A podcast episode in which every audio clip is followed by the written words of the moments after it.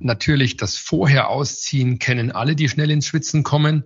Das heißt nicht in voller Kleidung ins warme Gebäude reingehen, sondern eben vorher schon runterkommen, langsam gehen die letzten Meter, ausziehen noch draußen, um den Kühlungseffekt vielleicht kühlerer Umgebungsluft mitzunehmen. Das macht Sinn. Ideen für ein besseres Leben haben wir alle. Aber wie setzen wir sie im Alltag um? In diesem Podcast treffen wir jede Woche Menschen, die uns verraten, wie es klappen kann. Willkommen zu Smarter Leben. Ich bin Ronja Bachofer und das ist heute mein Gast. Mein Name ist Christoph Schick. Ich bin Chirurg. Mein Lebensweg hat mich dann aber doch ein bisschen in eine andere Richtung geschoben und so beschäftige ich mich hauptsächlich mit Menschen, die übermäßig schwitzen Egal wie häufig ich dusche oder wie viel Deo ich mir unter die Achseln schmiere, bei heißen Temperaturen fange ich früher oder später an zu schwitzen. Und man sieht auch irgendwann Schweißflecken in der Kleidung. Für Menschen mit Hyperhidrose, also krankhaftem Schwitzen, ist der Sommer deshalb besonders belastend. Aber auch wenn man nur normal schwitzt, Händeschütteln und Umarmungen können dann echt unangenehm werden, ganz abgesehen davon, dass man auch Angst hat, schlecht zu riechen.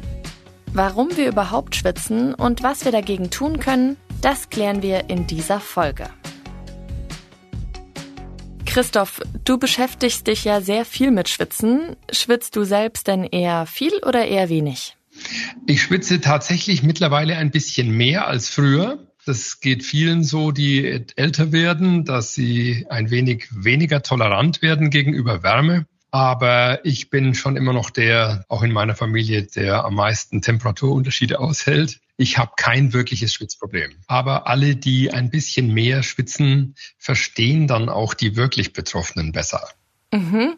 Also ganz gut eigentlich, dass du jetzt ein bisschen mehr schwitzt. Schwitzen ist ja jetzt so ein bisschen eklig, manchmal riecht es auch. Warum schwitzen wir denn überhaupt? Wir schwitzen deswegen, weil wir von der Natur in der Entwicklung in eine Situation kamen, dass wir eine konstante Körpertemperatur brauchen. In jedem Körper laufen ja biologische Vorgänge ab und diese Vorgänge sind bei uns absolut temperaturoptimiert und sie laufen bei 37 Grad am allerbesten. Werden wir kälter, werden wir wärmer, laufen sie schlechter. Das weiß jeder, der mal 39 Grad Fieber hatte und das sind gerade einmal zwei Grad. Und wie elend kann man sich da schon fühlen? Und äh, deswegen versucht unser Körper immer diese 37 Grad zu halten. Viele unserer Körper- und Stoffwechselvorgänge aber produzieren Wärme. Man denke natürlich vor allem an die Muskeln. Das heißt, wenn ich meine Muskeln bewege, dann führt der Stoffwechsel im Muskel zur Wärmeproduktion. Und die muss ich dann abbauen, weil sich sonst mein Körper ständig weiter aufheizen würde. Außerdem wenn ich Wärmezufuhr von außen habe, zum Beispiel in der Sonne liege, auch dann werde ich aufgeheizt und mein Körper hat dafür einen Kühlmechanismus. Das ist das Schwitzen. Wir schwitzen in erster Linie, um zu kühlen. Das heißt, ein dünner Feuchtigkeitsfilm auf der Haut führt durch Verdunstung zu einem Energieentzug am Körper, kühlt den Körper dadurch ab und wir halten die Temperatur und überhitzen nicht. Woraus besteht denn dieser Schweiß, den wir da ausschwitzen? Ist das einfach Wasser? Es ist ganz, ganz wesentlich Wasser. Auch wenn häufig die Vorstellung besteht, wir würden irgendwelche Giftstoffe auch auf diesem Weg loswerden können, so muss man sagen, das ist gar nicht relevant. Die Entgiftung und Entschlackung des Körpers, das macht die Niere, das macht die Leber. Übers Schwitzen geht das nicht wirklich. Wir schwitzen in erster Linie Wasser raus. Da sind dann ein bisschen Salze auch dabei. Aber der Körper kann, wenn wir sehr viel schwitzen, in einen Salzsparmodus gehen. Das heißt, unser Schweiß wird dann immer wässriger und hat immer weniger Salze. Das betrifft vor allem Extremsport. Und wir können auch ein bisschen andere Stoffe wie Harnstoff ausscheiden oder auch Fettsäuren. Das sind dann Dinge, die wir merken, wenn wir in weißen T-Shirts plötzlich leicht gelbliche Flecken haben durch das Schwitzen oder wenn wir auch Gerüche bilden. Denn Geruch, das ist häufig Fettsäuren, die durch Bakterien verstoffwechselt werden und die Zersetzungsprodukte können dann riechen. Aber was die Menge angeht, ist das tatsächlich alles nur sehr wenig Im Wesentlichen schwitzen wir also wirklich Wasser. Wenn du da jetzt von Fett sprichst, heißt es beim Schwitzen nehme ich auch ein bisschen ab?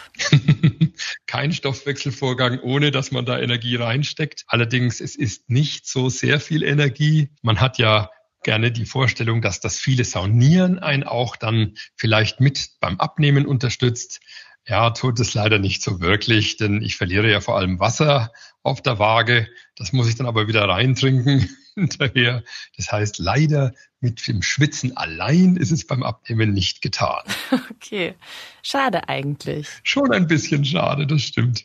Bei Tränen gibt es ja so einen Unterschied zwischen Freudentränen und den Tränen, die ich weine, wenn ich traurig bin. Ist das denn bei Schweiß auch so, dass es unterschiedliche Arten von Schweiß gibt? Zum Beispiel Schweiß, der durch Aufregung entsteht oder durch Anstrengung oder durch die Außentemperatur? Es ist nicht immer ganz gleich. Der Sportlerschweiß dürfte noch der wässrigste sein oder eben vielleicht auch mal ein bisschen mehr Salz enthalten. Der Stressschweiß mag dann auch noch Geruchsstoffe mit beinhalten.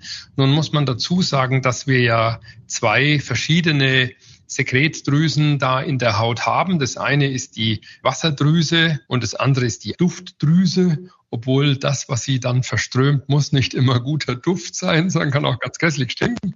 Äh, Menschen, die hier äh, unglückliche Sekretzusammenstellungen haben, können auch ganz, ganz unangenehm riechen und können da nur sehr, sehr schwer etwas dagegen machen. Wann schwitzt man denn besonders doll? Am dollsten kann man schwitzen, wenn man aktiv ist. Das wissen vor allem Extremsportler, die also unter extremen Ausdauersporten dann in den Literbereich wegschwitzen. Boah. Klassisch ist hier der Triathlon zu nennen.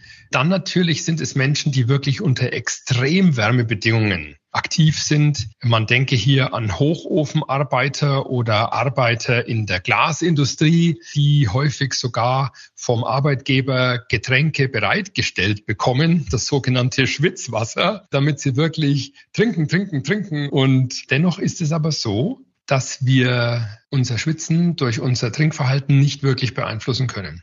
Also ich kann nicht einfach ein bisschen weniger trinken und dadurch schwitze ich dann auch weniger. In ganz kleinem Umfang mag das tatsächlich sein, aber die Temperaturerhaltung, das ist ein ganz, ganz wichtiger Punkt. Und in der Hierarchie unserer Körperfunktionen steht der auch ganz weit oben, weil wir eben unser biochemisches Gleichgewicht halten müssen und das ist eben temperaturoptimiert. Wo schwitzt man denn in der Regel am meisten? Also wo am Körper? Wir schwitzen tatsächlich in der Rumpfzone am meisten, wenn man es von der Menge her sieht.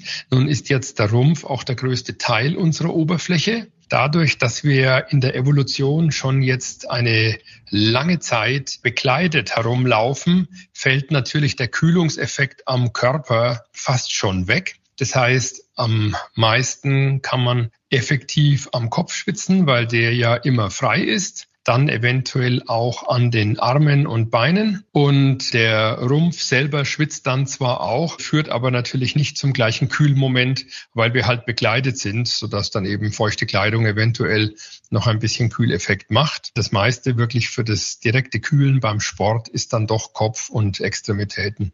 Ich hätte jetzt gedacht, dass man da, wo die Kleidung ist, mehr schwitzt, weil es da ja wärmer ist tatsächlich, man schwitzt nicht unbedingt mehr dann in den bekleideten Bereichen verglichen mit den unbekleideten, sondern es kann halt nur am unbekleideten Bereich nicht so verdunsten. Und dann geht es in die Kleidung und bis die dann wiederum getrocknet ist, kann es halt auch richtig eklig unangenehm sich anfühlen. Drum haben Sportler ja in der Regel kürzere Kleidung an, damit sie eben eine gute Abdunstung kriegen. Du hast jetzt schon gesagt, Sportlerinnen und Sportler schwitzen natürlich viel mehr als ich jetzt an einem heißen Sommertag. Aber wie viel Schweiß verschwitze ich denn so durchschnittlich an einem Tag im Sommer? Die normale Schwitzmenge ist etwa so ein Viertel Liter, eine richtig große Teetasse. Das ist das, was ich so den ganzen Tag über eben nach außen verliere. Schwitzen im Sinne von leichtem Feuchtigkeitsverlust haben wir ja die ganze Zeit. Unsere Haut ist ja nicht dicht wie eine Plastikfolie, sondern lässt immer ein bisschen was durch. Mhm. Also ich finde es schon eine ganze Menge, was man dann so schwitzt an einem Sommertag. Woran erkenne ich denn, dass ich zu viel schwitze?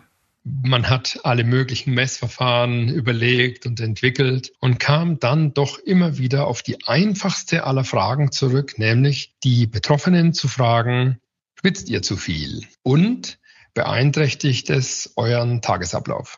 Und tatsächlich, man kann es kaum glauben, aber so einfach ist es. Man kann fragen, stört dich dein Schwitzen? Und wenn jemand sagt nein, dann hat er kein Problem. Und wenn sie sagt ja, dann hat sie ein Problem. Und am Schluss ist es so einfach und jetzt merken wir schon, dass zu viel Schwitzen ist ein Thema der Betroffenen und es liegt auch im Auge der Betroffenen.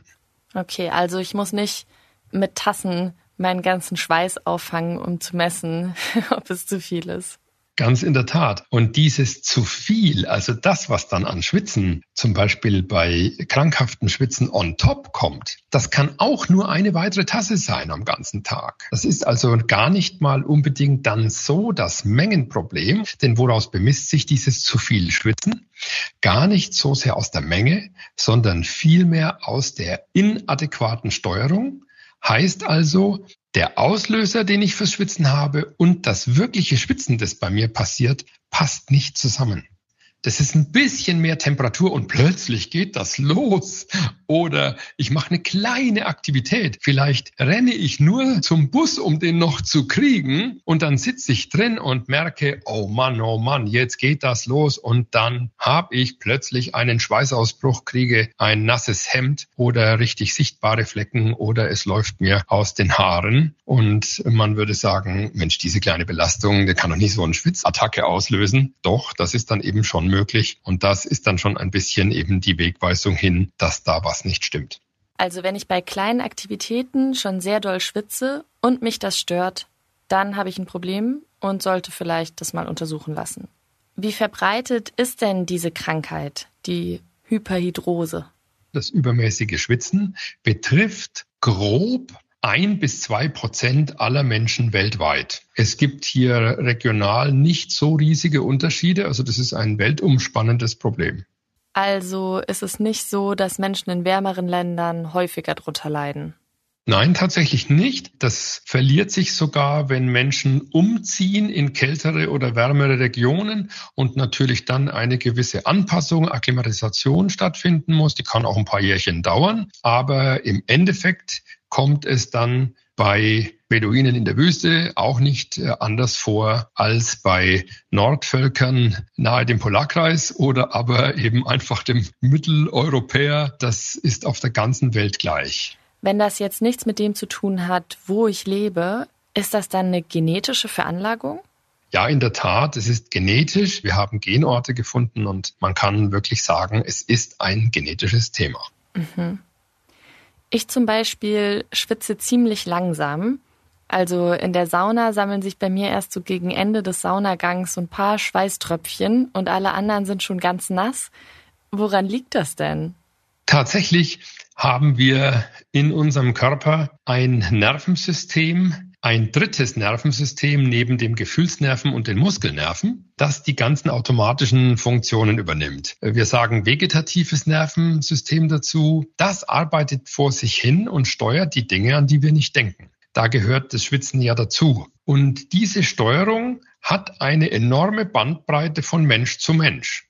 Und äh, manche haben eher eine weniger schnell in die Gänge kommende Steuerung und manche eine sehr schnell, manche eine völlig übermäßige Manche können sogar gar nicht schwitzen, weiß Gott auch kein Vorteil. Tatsächlich, der Bereich, den wir hier als normal ansehen können, der ist schon relativ groß. Jetzt muss man auch noch ein weiteres dazu sagen. Wir haben natürlich unterschiedlich viel Muskelmasse.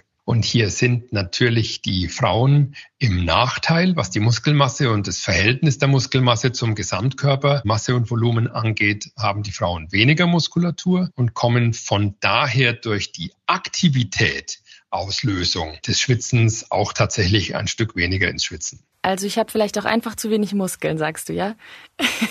nicht zu wenig, sondern eben deine Muskeln sind so, dass du nicht durch die reine Aktivität so schnell ins Schwitzen kommst. Und jetzt kann man natürlich sich am besten diesen Effekt mal anschauen, wenn man mal bei Bodybuildern zuguckt, wenn sie trainieren. Sie haben natürlich auch viel mehr Muskeln, als man zum Leben braucht. Und die schwitzen ja sofort los wie wild und äh, müssen nur wenig machen. Da haben die kaum das erste Gewicht aus dem Schrank gezogen und ein paar Mal bewegt und schon sind sie voll im Schweiß. Das ist natürlich einfach der enormen Muskulatur geschuldet.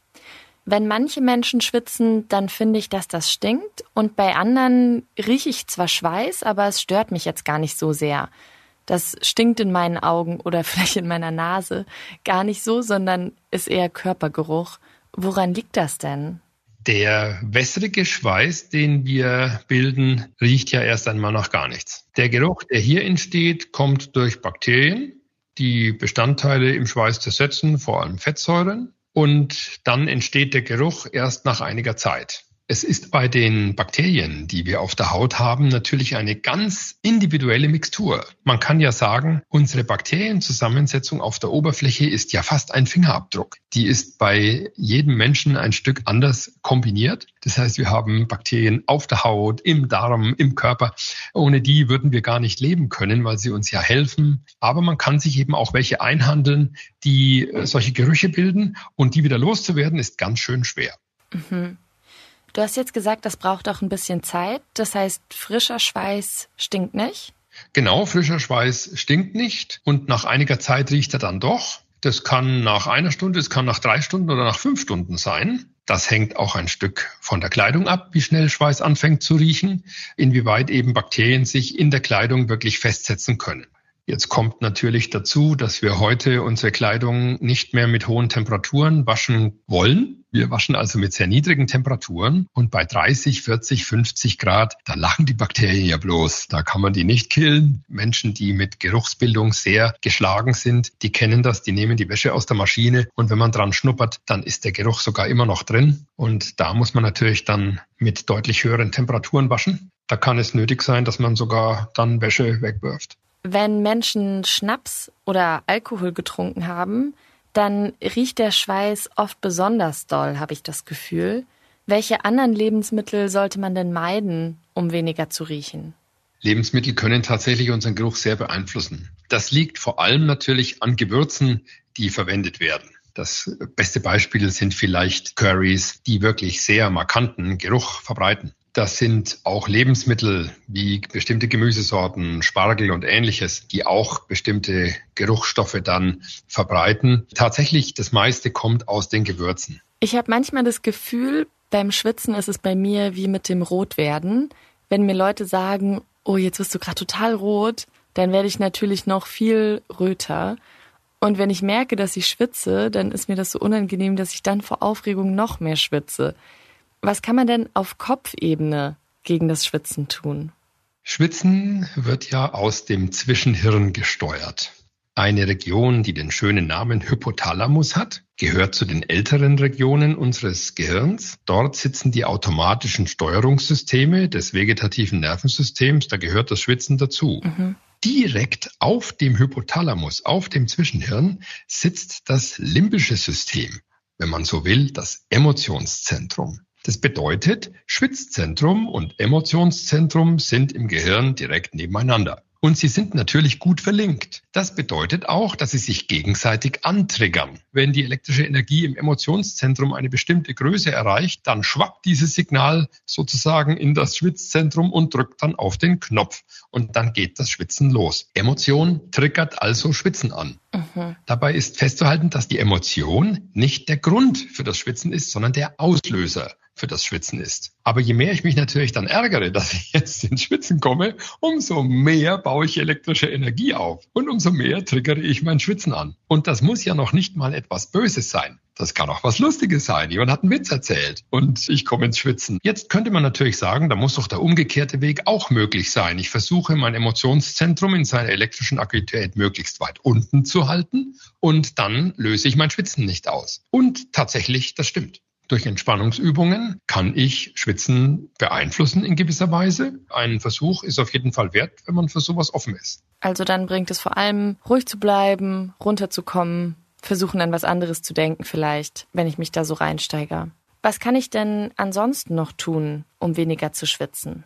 Wichtig ist, wenn ich versuche, gegen mein Schwitzen etwas zu tun, dass ich analysiere, was löst es denn aus? Reagiere ich besonders auf Wärme?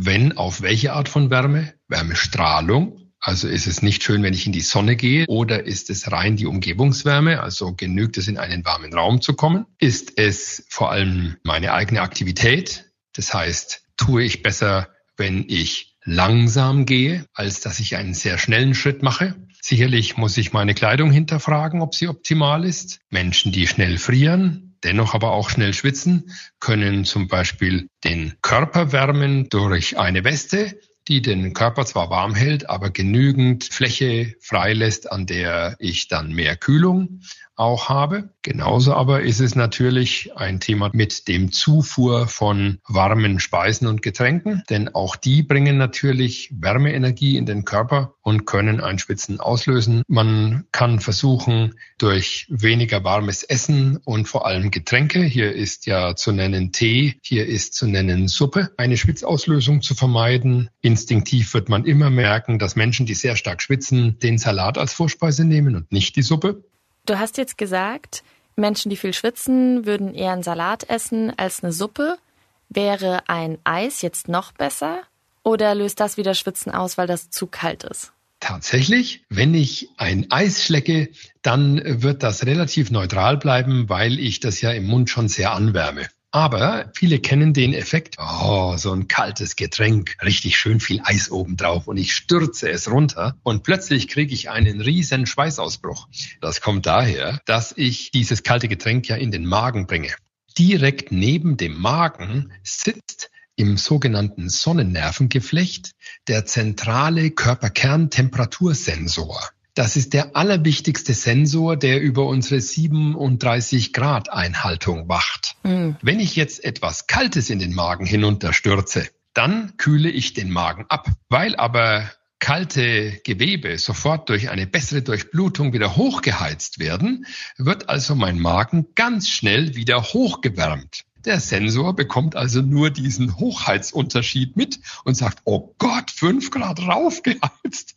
Alarm, der Körperkern heizt sich auf. Und schon löst äh, das System ein Schwitzen aus, obwohl ich eigentlich etwas Kaltes getrunken habe. Also weder kochend heiß noch eiskalt am besten, um gar nicht erst ins Schwitzen zu kommen. Wenn ich jetzt aber schon am Schwitzen bin, wie kann ich das schnell wieder beenden? Wir haben ja schon über die Kopfebene gesprochen, also versuchen, sich zu entspannen. Aber vielleicht gibt es ja auch irgendwas, was ich konkret tun kann. Wenn das Schwitzen einmal ausgelöst ist, dann kann man es tatsächlich nur durch eine Art von Gegenreiz schneller beenden. Damit sind wir beispielsweise beim Fächer. Der Fächer dient ja nicht dazu, den Körper zu kühlen, sondern der Fächer kühlt zum Beispiel mein Gesicht an diese Kühlsignale gehen auch in die Steuerung und signalisieren der Steuerung, du, äh, mit dem Schwitzen, das kannst du jetzt mal aufhören, hier wird's schon kalt. Und dadurch kann man Schwitzen sozusagen früher abbrechen. Und äh, drum ist ja auch, wenn ich mit dem Fahrrad in die Arbeit fahre, nicht das Problem, solange ich fahre, denn da habe ich den Fahrtwind, der hilft mir, das dann auch ein Stück weit im Zaum zu halten, sondern wenn ich angekommen bin, dann legt das Schwitzen richtig los. Man kann immer etwas Kaltes anfassen, man kann sich an etwas Kaltes anlehnen. Das sind so die kleinen Tricks, mit denen man auch in der U-Bahn arbeiten kann, sich gegen die kalte Tür mit dem nackten Arm zu lehnen oder eben wirklich kalte Dinge zu berühren, das bringt auch ein bisschen zumindest diesen Reflex zum Tragen, der das Schwitzen früher abstellt. Welche Hausmittel gibt es denn gegen Schwitzen? Also ich habe zum Beispiel gelesen, man könnte Salbeitee trinken oder sich die Achselhöhlen über Nacht mit Apfelessig einreiben. Bringt das was oder sind das so Hausmittelrezepte, die gar nicht so richtig zur Besserung führen? Salbei wird eine schwitzmindernde Wirkung zugeschrieben. Ich habe nie herausgefunden, woher sie ursprünglich kommt, aber Salbei hat keine Wirkung aufs Schwitzen. Leider. Dafür hat natürlich der Apfelessig oder auch Tannine, Rindenextrakte eine gewisse Wirkung aufs Schwitzen dadurch, dass sie wie ein Gerbstoff wirken und die Oberfläche der Haut zusammenziehen, die Schwitzporen zusammenziehen. Jetzt, wenn der Schwitzporus kleiner wird, dann quetscht er abgeschilferte Hautzellen und Eiweißpartikel, die da im Drüsengang liegen, zusammen und verschließt die Drüse. Und wenn die Drüse den Schweiß nicht losbekommt, dann explodiert sie nicht, sondern sie reguliert sich selbst herunter. Mhm. Das hat auch seine Grenze, weil wenn Drüsen dann sehr stark anspülen, dann spülen sie unter Umständen natürlich auch die kleinen eingeklemmten Bestandteile aus der Drüse raus. Aber eine gewisse äh, Minderung kann man dadurch schon erreichen. Okay, also Salbei bringt nichts, aber den Abflässig kann ich mal ausprobieren. Wie sieht's denn mit normalem Deo aus? Auf welche Inhaltsstoffe muss ich da achten? Das soll ja angenehm riechen. Die Duftstoffe helfen aber nie gegen Schwitzen.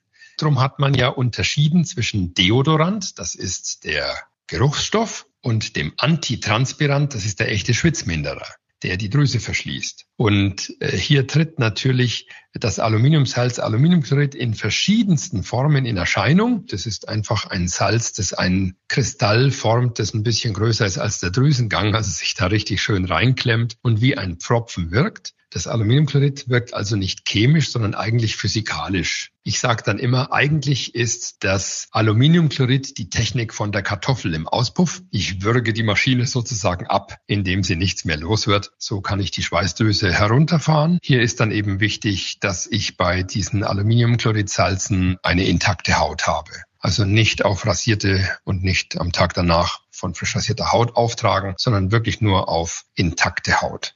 Alkoholzusätze können zusätzlich desinfizierend wirken, vermindern aber das Schwitzen nicht, helfen aber vielleicht ein Stück weit Geruchsbildung zumindest zu verzögern. Wichtig ist zu wissen, dass diese Salzlösungen, allen voran das Aluminiumchlorid, natürlich so richtige Stachelkristalle in den Gängen der Drüsen bilden und dadurch auch einen physikalischen Reiz auslösen gerne also zu Jucken, Brennen, Kratzen führen, also vor allem in der Anfangsphase gar nicht angenehm sind. Bei längerer Anwendung wird das meistens besser. Okay, Antitranspirant nehme ich, damit ich gar nicht erst schwitze und das Deo, damit es gut riecht, wenn der Schweiß doch kommt. Welche Kleidung empfiehlst du den Menschen, die viel schwitzen? Wenn man am ganzen Körper viel schwitzt, dann ist die beste Kleidung Kunststoff. Klingt erstmal gar nicht angenehm. Ja, tatsächlich, nicht alle Menschen mögen Kunststoff auf der Haut. Ich liebe das. Am besten geeignet ist Polyester. Polyesterwäsche hat zwei tolle Eigenschaften, nämlich einmal, wenn sie feucht wird, fühlt sie sich nicht feucht an und sie sieht auch nicht feucht aus. Das heißt, ein Hemd aus Polyester, das sieht immer gleich aus, egal ob es nass oder trocken ist. Und ich rufe wirklich dazu auf, stellen wir doch endlich wie in den 80ern wieder Polyester-Oberhemden her, Blusen her, die weiß sind, die blau sind und äh, die, wenn wir sie tragen und selbst noch so durchschwitzen, einfach genauso aussehen wie frisch aus dem Schrank gezogen. Denn das ist so. Ich habe noch zwei schöne alte Polyesterhemden, die ich hege und pflege, damit sie mir nicht verschleißen. Die weitere Möglichkeit besteht in Unterwäsche, die Schwitzen auffängt. Hier gibt es eine Reihe von Herstellern, die Hemden produziert, die aus Bambus sind im Wesentlichen. Bambusfasern können sehr gut Schweiß aufnehmen. Sie sind sehr geruchsmindernd, weil sie auch Bakterien keinen echten Entwicklungsraum geben und die zum Teil auch eingewebte Pads haben, die nochmal mehr Schwitzen auffangen können. Also beim nächsten wichtigen Termin, beim Vorstellungsgespräch zum Beispiel, dann ein Bambushemd drunter und ein Polyesterhemd oben drüber und dann bin ich gut gewappnet. Ums schwitzige Hände drücken komme ich dann aber trotzdem nicht drumrum, oder? Die schwitzigen Hände sind ein großes Thema. Und alle Betroffenen fanden das das Beste an der Corona-Pandemie, dass man sich nicht mehr die Hände gegeben hat. Ehrlich gesagt, wir hier in meinem Team, wir geben uns immer noch und auch unseren Patientinnen und Patienten den Corona-Gruß Faust auf Faust. Wer der Schnellere ist beim Gruß, kann ja die Faust entgegenhalten und fast immer auch jetzt noch macht dann das Gegenüber beim Fausten mit und alle Betroffenen haben die Hände häufig in der Tasche. Da ist dann ein Tüchlein, an dem man versucht, sie trocken zu halten. Man versucht zu wischen. Alle vom Händeschwitzen Betroffenen tragen schon Kleidung, an denen man die Hände abwischen kann. Da ist nie eine hellbeige Hose dabei oder ein hellblaues Hemd, damit man nicht das Abgewischte dann auf der Kleidung sieht. Mann, was haben die zum Teil für einen Spießrutenlauf zu durchlaufen, bis dann endlich dieser Händedruck vorbei ist? Weil natürlich gerade wenn ich noch warten muss, bis ich dran bin, sich wieder meine Emotion hochschaukelt und dann auch mein Schwitzen pusht. Ja, das stimmt. Wir haben ja ganz am Anfang gesagt, dass Schwitzen auch eine wichtige Funktion hat, nämlich meine Körpertemperatur zu regulieren. Ist das nicht auch gefährlich, wenn ich deine ganzen Tipps jetzt anwende und meinen Schweiß unterdrücke? Den Schweiß zu unterdrücken wird immer dann gefährlich, wenn er über ganz große Flächen geht. Wir reden hier also schon mal um ein mindestens ein Fünftel der Oberfläche oder noch deutlich mehr. Ich kann nicht einfach meinen ganzen Rumpf, das Schwitzen abschalten. Dann bekomme ich unter Umständen Probleme auch mit dem Temperaturausgleich. Wenn ich aber einzelne Regionen habe, die eben vermehrt schwitzen, dann gehe ich gezielt auf die. Das können die Hände sein, das können vor allem die Achsel sein. Das kann nur das kleine Brustdreieck sein oder mal die Rückenrinne. Und dann ist das doch von der Fläche her so wenig, dass ich mir keine Sorgen machen muss. Habe ich dich denn jetzt ins Schwitzen gebracht mit meinen ganzen Fragen? Tatsächlich, das Schwitzen ist eine Sache, mit der ich jetzt schon seit über 25 Jahren auf Du und Du bin. Und so richtig leicht bin ich da tatsächlich nicht ins Schwitzen zu bringen. Na gut, bin ich eigentlich auch ganz froh drüber. Vielen Dank dir, Christoph, für deine ganzen Antworten. Sehr gerne. Noch mehr Infos und Tipps gibt Christoph Schick in seiner App und auf seiner Website. Der Link dazu steht wie immer in den Shownotes dieser Folge. Ich freue mich jederzeit über Feedback und Themenvorschläge für kommende Folgen. Dafür einfach eine Mail schreiben an smarterleben.spiegel.de oder mir einen Text oder eine Sprachnachricht per WhatsApp schicken an die 0151 728 29 182. Die nächste Episode erscheint dann am kommenden Samstag auf spiegel.de und überall, wo es Podcasts gibt. Dank geht an Marc Lüx, Olaf Häuser und Mareike Heinz für die Unterstützung bei dieser Folge. Das war's für heute. Tschüss, bis zum nächsten Mal.